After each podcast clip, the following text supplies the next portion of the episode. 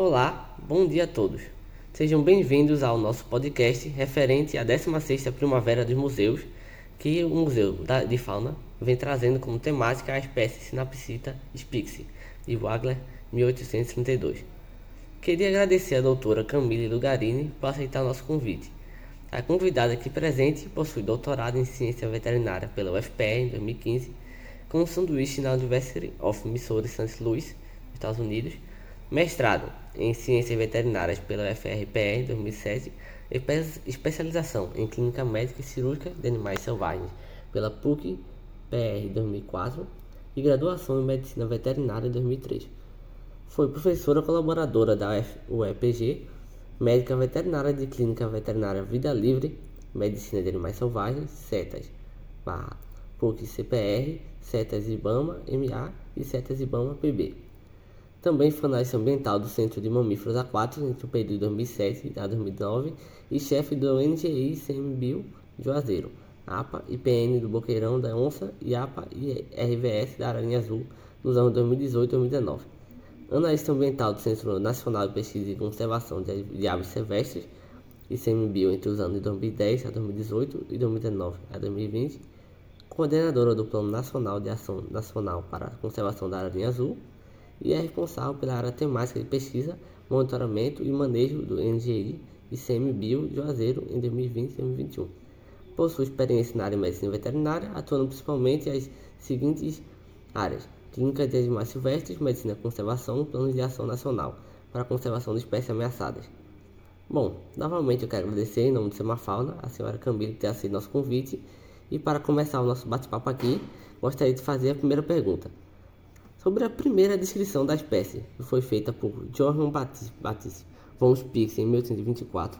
Qual a importância de naturalistas como Spix na descoberta de novas espécies e como essa descoberta influencia na biodiversidade até os dias atuais? Oi, primeiramente eu gostaria de agradecer o convite, é uma honra estar aqui com vocês, falando um pouquinho da ararinha azul, essa espécie tão emblemática, Celapsita spix é, que foi descoberta pelo Von Spitz, né? Então, pegando é, o Von Spitz como gancho e falando a respeito dos naturalistas, como eles são a, a, base, né, do que a gente tem hoje na ciência, né? E a gente pode falar que a importância deles não se restringe às ciências naturais, né? Mas se a gente for procurar todo o contexto histórico, econômico da, da época, a gente vai ver que também é, os naturalistas tiveram um, um, um, uma grande importância né, para as ciências né, como é, um todo, né, e também para a parte política e econômica de todos os países que incentivaram as práticas das ciências naturais. Né. Então, se a gente for pegar o Von Spitz e o Von Martins, né, eles, na verdade, é, vamos, vamos lembrar um pouquinho do contexto né, que fez com que eles viessem para o Brasil fazer essa expedição. Eles fizeram uma expedição de 1817 até 1820, mais ou menos, né? E essa expedição ela foi financiada é, pelo imperador da Áustria, que na época ele casou a filha dele com o filho do João VI. Né? Então vamos lembrar que João VI, na verdade, ele foi obrigado, né, pelo Napoleão em 1807, a vir morar no Brasil. E após o casamento é, do, do, filho dele com a filha do imperador da Áustria, é, o imperador da Áustria promoveu, né, é, né, foi o grande financiador dessa grande expedição dos dois naturalistas do Museu de Bavária. E eles chegaram aqui no Brasil em 1817, desembarcaram no Rio de Janeiro e começaram uma expedição pelo sul e sudeste, né? Então eles passaram ali por São Paulo, passaram até por Curitiba, né? depois subiram um pouquinho, foram para Minas Gerais. De Minas Gerais pegaram e subiram para Caatinga, né? Quando chegaram, é, na verdade, antes foram para Salvador, depois subiram para Caatinga. E da Caatinga eles foram para o Pará, né? Então percorreram aí mais de 3 mil quilômetros nessa expedição em quatro anos, pra, aproximadamente, e uh, voltaram com um grande número de animais coletados. Então, naquela época, era de praxe, né, a coleta de animais. Vamos lembrar que a gente está no século XIX, né? E a gente não tem, não tinha os meios que a gente tem hoje, né? De fotografia, né? De coleta de amostras, enfim, né? Então, é, precisava coletar e catalogar. E eles ficaram alguns anos catalogando todos os animais e todas as plantas que eles reconheceram nessa grande expedição real que eles fizeram a, a, no Brasil. Né? E, e, e, qual a importância disso? Bom, grande parte do que a gente tem hoje de conhecimento é devido a esses naturalistas, né? E, e eles ah, tinham essa importância de coletar essas informações, né? E não somente isso, né? Os primeiros, por exemplo, os primeiros, eh, as primeiras informações eh, biológicas e ecológicas estão nessa época, né? Então, o Von Martius e o Von Speaks, eles ah, foram os primeiros a reconhecer a importância das palmeiras para as araras azuis. Né? Então, naquela época, já estava descrita a Anodorhynchus e a Cintinas, né? que é a arara azul grande. É, ela já estava é, descrita desde 1700, alguma coisinha, né?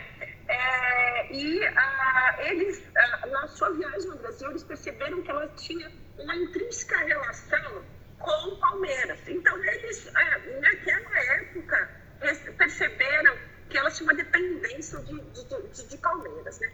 E, e, e, na verdade, isso não é uma realidade para a Azul. Né? É, é, entre, é, é, depois disso, né, SIC, né, conhecendo esse histórico com as araras azuis, ele queria saber onde que estava, onde se encontrava a ararinha azul e ele procurava estabelecer essa relação entre a Marinho Azul e entre a, Palmeira, principalmente o Uruti, né? Mas ele não conseguiu encontrar realmente a origem da Marinho Azul por fazer essa relação. É engraçado que quando o Von Spirit e o Von Martius vieram para cá, né? Então eles eram é, associados ao Museu Vamos voltar um pouquinho né, para a expedição de Bombardier de Voice Né? Primeiro vamos pensar um pouquinho nos naturalistas como, a, como cientistas, que eles eram multidisciplinares. Né? O, o Voice por exemplo, além de ser é, além de ser um naturalista, ele também tinha outras profissões. Né? Ele era médico, se não me engano, e o, é, era muito focado em animais, na fauna e em pessoas. Né? Já o Von Martins era muito focado na botânica, no solo, né? Então, é, as ciências culturais, elas sempre foram multidisciplinares, né? Então, além de deles desenvolverem a taxonomia em si, né, a descrição de táxons, é, baseado principalmente na morfologia, eles também tinham esse, esse caráter de descrever o que eles observaram, o que eles observavam, né? Essa descrição, essa, essa, essa ciência descritiva, né? Que, que, que nos dá a base de, de, de, das ciências biológicas e da ecologia, né? Então, a grande importância deles. E para a Ararinha Azul, o, o, o, na verdade, o Von Spix ele foi homenageado pelo Wagner, né? É, no, no, no, nome da ararinha azul. Se ela cita Spix devido ao Spix. Não é a única espécie né, que homenageia o Spix, né? É, e, e, essa expedição que ele fez, mas é uma das espécies mais emblemáticas que ele descreveu. Por quê? Porque quando o Von Spix ele chega aqui no Brasil e ele reconhece a Anorhynchus diacentinos, ele acredita que ele coletou uma Anorhynchus diacentinos, uma arara tão grande, quando ele coleta ali é na região de Juazeiro a ararinha. É, ele volta para casa, ele volta para o Museu de Bavária e somente o, o Von Wagner né, em 1832, seis anos após a morte de Spix, é que ele descreve a ararinha azul como um novo, uma nova espécie, não somente isso, um novo gênero, né, até então desconhecido. Então, olha a importância que tem o Von Spix, né? Ele descreve um novo gênero endêmico da caatinga baiana.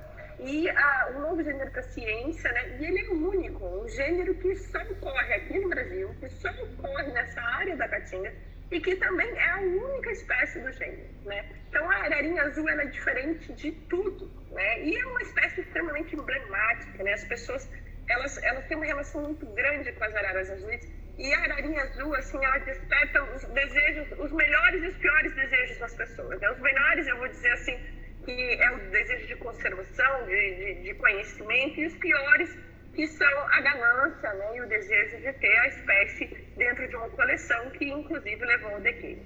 Então, a gente tem que mesmo é, é celebrar né, essas descobertas do Von Spix e do, do Von do Von né, e toda a importância que eles têm para as ciências naturais, especialmente ligada à ararinha azul, que é uma espécie endêmica é, do bioma Caatinga, né, que só ocorre aqui no Brasil, que só ocorreu aqui no Brasil, e que hoje é considerada a, é, provavelmente extinta natureza pela avaliação global e criticamente em perigo pela nossa avaliação nacional. E que hoje a gente tem várias ações de conservação para que a gente consiga trazê-la de volta para o ambiente natural. Assim, de fato, são espécies que é muito, muito como a senhora mesmo falou, uma espécie muito emblemática, assim, que realmente as pessoas se lembram bem. E essa importância da biodiversidade realmente lembrar que, para trazer que também tem a nossa função, né, que lembrar que essa espécie realmente do Nordeste brasileiro, né, que o pessoal, uma pessoa deve muito associar ao filme Rio e outras coisas do gênero, que com a espécie do Sudeste, coisas do gênero, mas desde muitos anos atrás né, já foi uma espécie que foi que desperta essa biodiversidade, que lembra essa diferença aqui da, da importância dessa espécie na caatinga, né? E sobre a próxima pergunta, a respeito delas é como pode ser caracterizado o habitat onde eram encontradas as primeiras ararinhas e como elas se assemelham ao habitat dessas espécies nos dias atuais?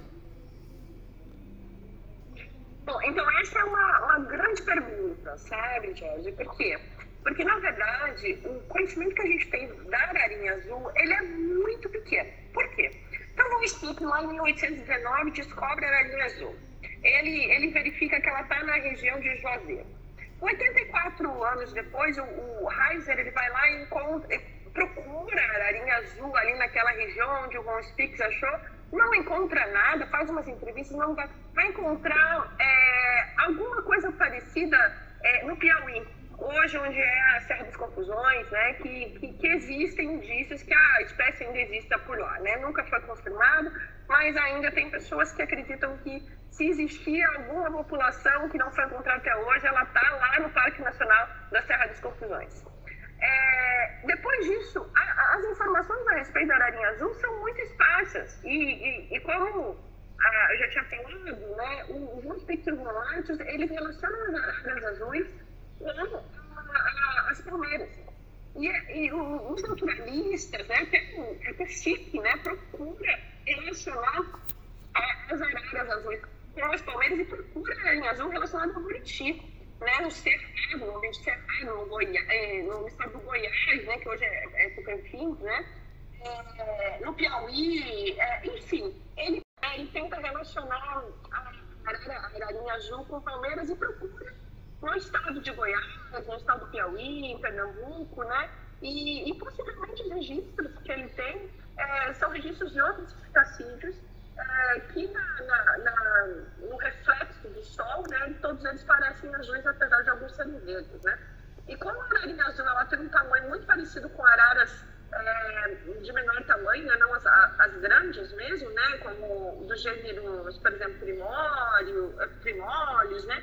Então, ele pode ter confundido com é, algum, algum, algum citocídio de, de, de médio. Né?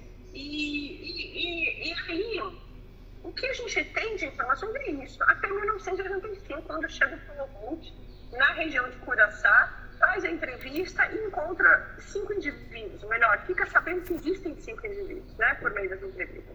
E só em 1986 é que ele fica sabendo que realmente existem três indivíduos lá e que ele consegue comprovar que existem os últimos três indivíduos que a gente vai conhecer pela ciência, né? Então ele mesmo descobre onde que era a, área onde ocorria a espécie, onde a, existia uma população remanescente da espécie em 1986. Só que Infelizmente, em 87, dois indivíduos são traficados e o outro indivíduo não é localizado.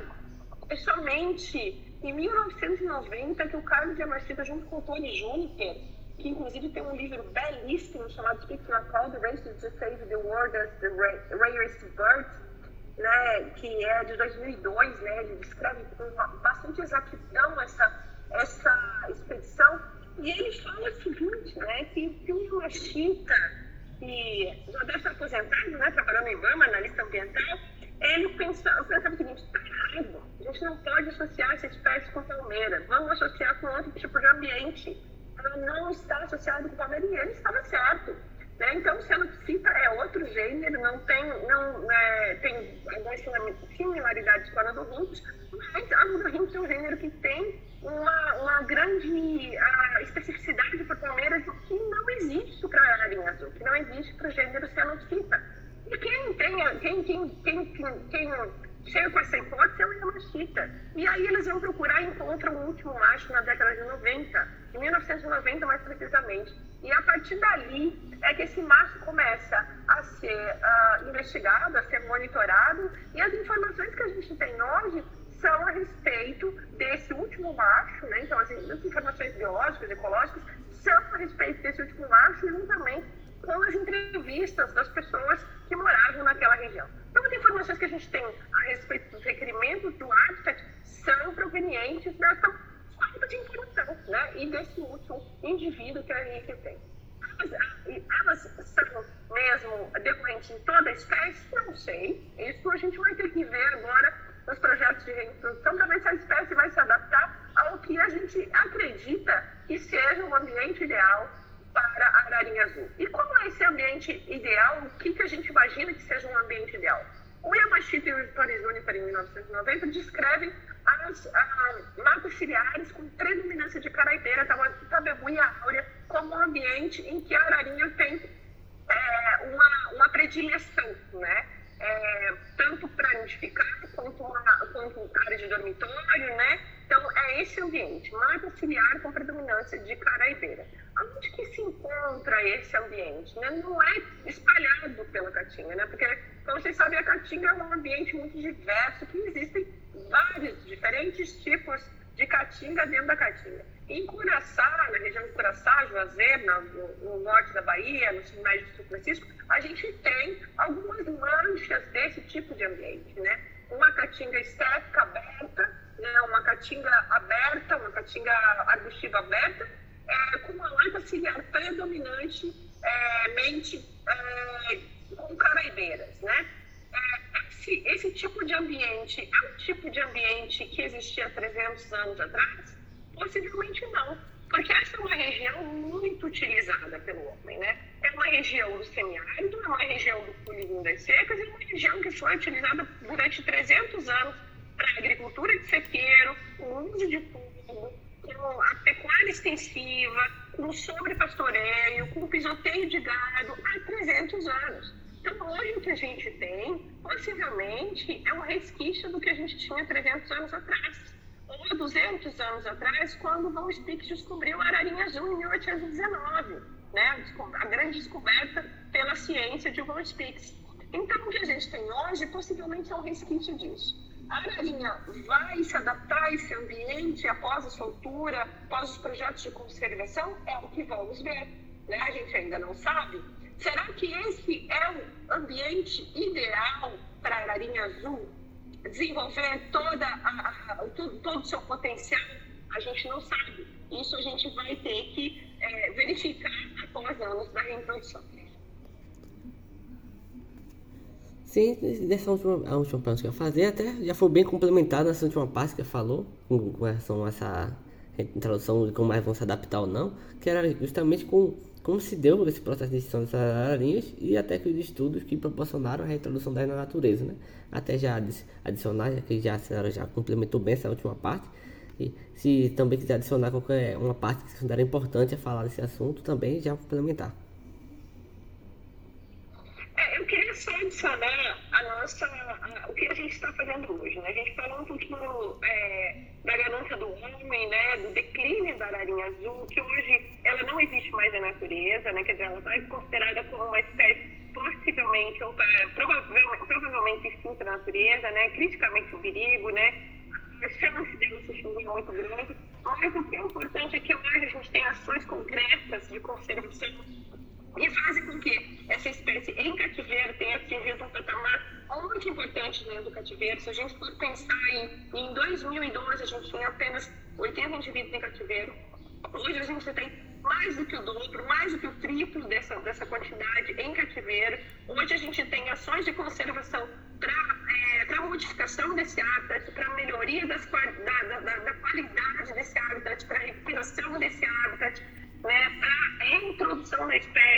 gente já tem é, oito indivíduos soltos em 2020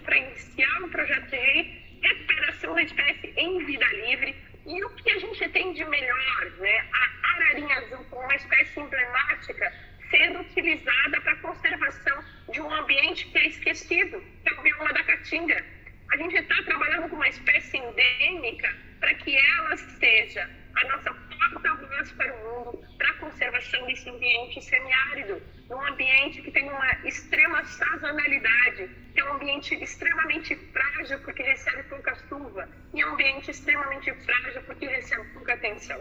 Então, essa é a importância da ararinha, e os, o, a importância dos naturalistas vem daí, desse conhecimento que eles nos trazem no século XIX, no século XX, e que hoje fazem com que isso as nossas pesquisas, as nossas ações de conservação se baseiem nesse conhecimento que eles trazem.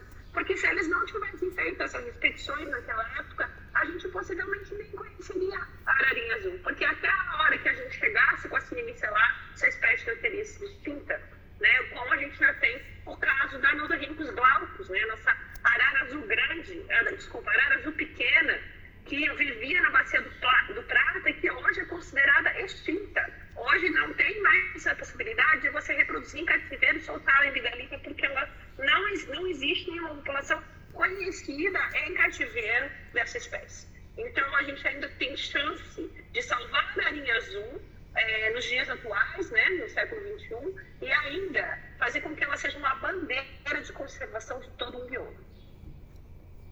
Assim, de fato, toda essa ação de conservação e com o passar do tempo, assim, se expandem para várias coisas. Entendimento da biodiversidade, ação produção não só da própria espécie, mas entendimento do bioma, da biodiversidade, do avanço de técnicas científicas de conservação.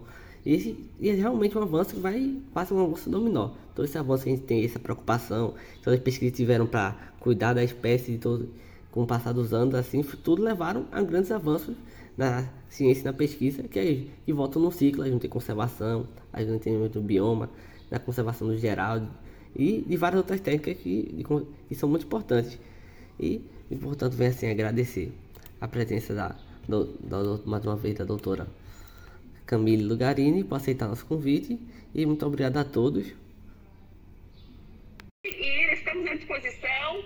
É, qualquer coisa, a gente pode escrever para o e-mail lgi.juazeiro.icmv.org.br. Pode acompanhar também as redes sociais é, para saber um pouquinho mais a respeito do Plano de Ação Nacional para a Conservação da Ararinha Azul, tanto no, nas redes sociais dos nossos parceiros, como a CTP, Parrots, é, que é a Association for the Conservation of Tropical Parrots, também a Blue Sky Caatinga. Também pode nos acompanhar no, no, nas redes sociais do CEMAB, do Centro Nacional de Pesquisa e Conservação de Aves Silvestres, e do ICMBio. E também na página oficial do ICMBio, gov.br ICMBio, e saber um pouquinho mais a respeito da estratégia de conservação da ararinha azul. Eu agradeço muito e estamos sempre à disposição. Obrigada. Obrigado a todos. E é isso. E fica à disposição quando qualquer dúvida a gente irá aí no Spotify e muito mais. Para mais informações, siga no Sema Fauna e nas redes sociais. Muito obrigado a todos.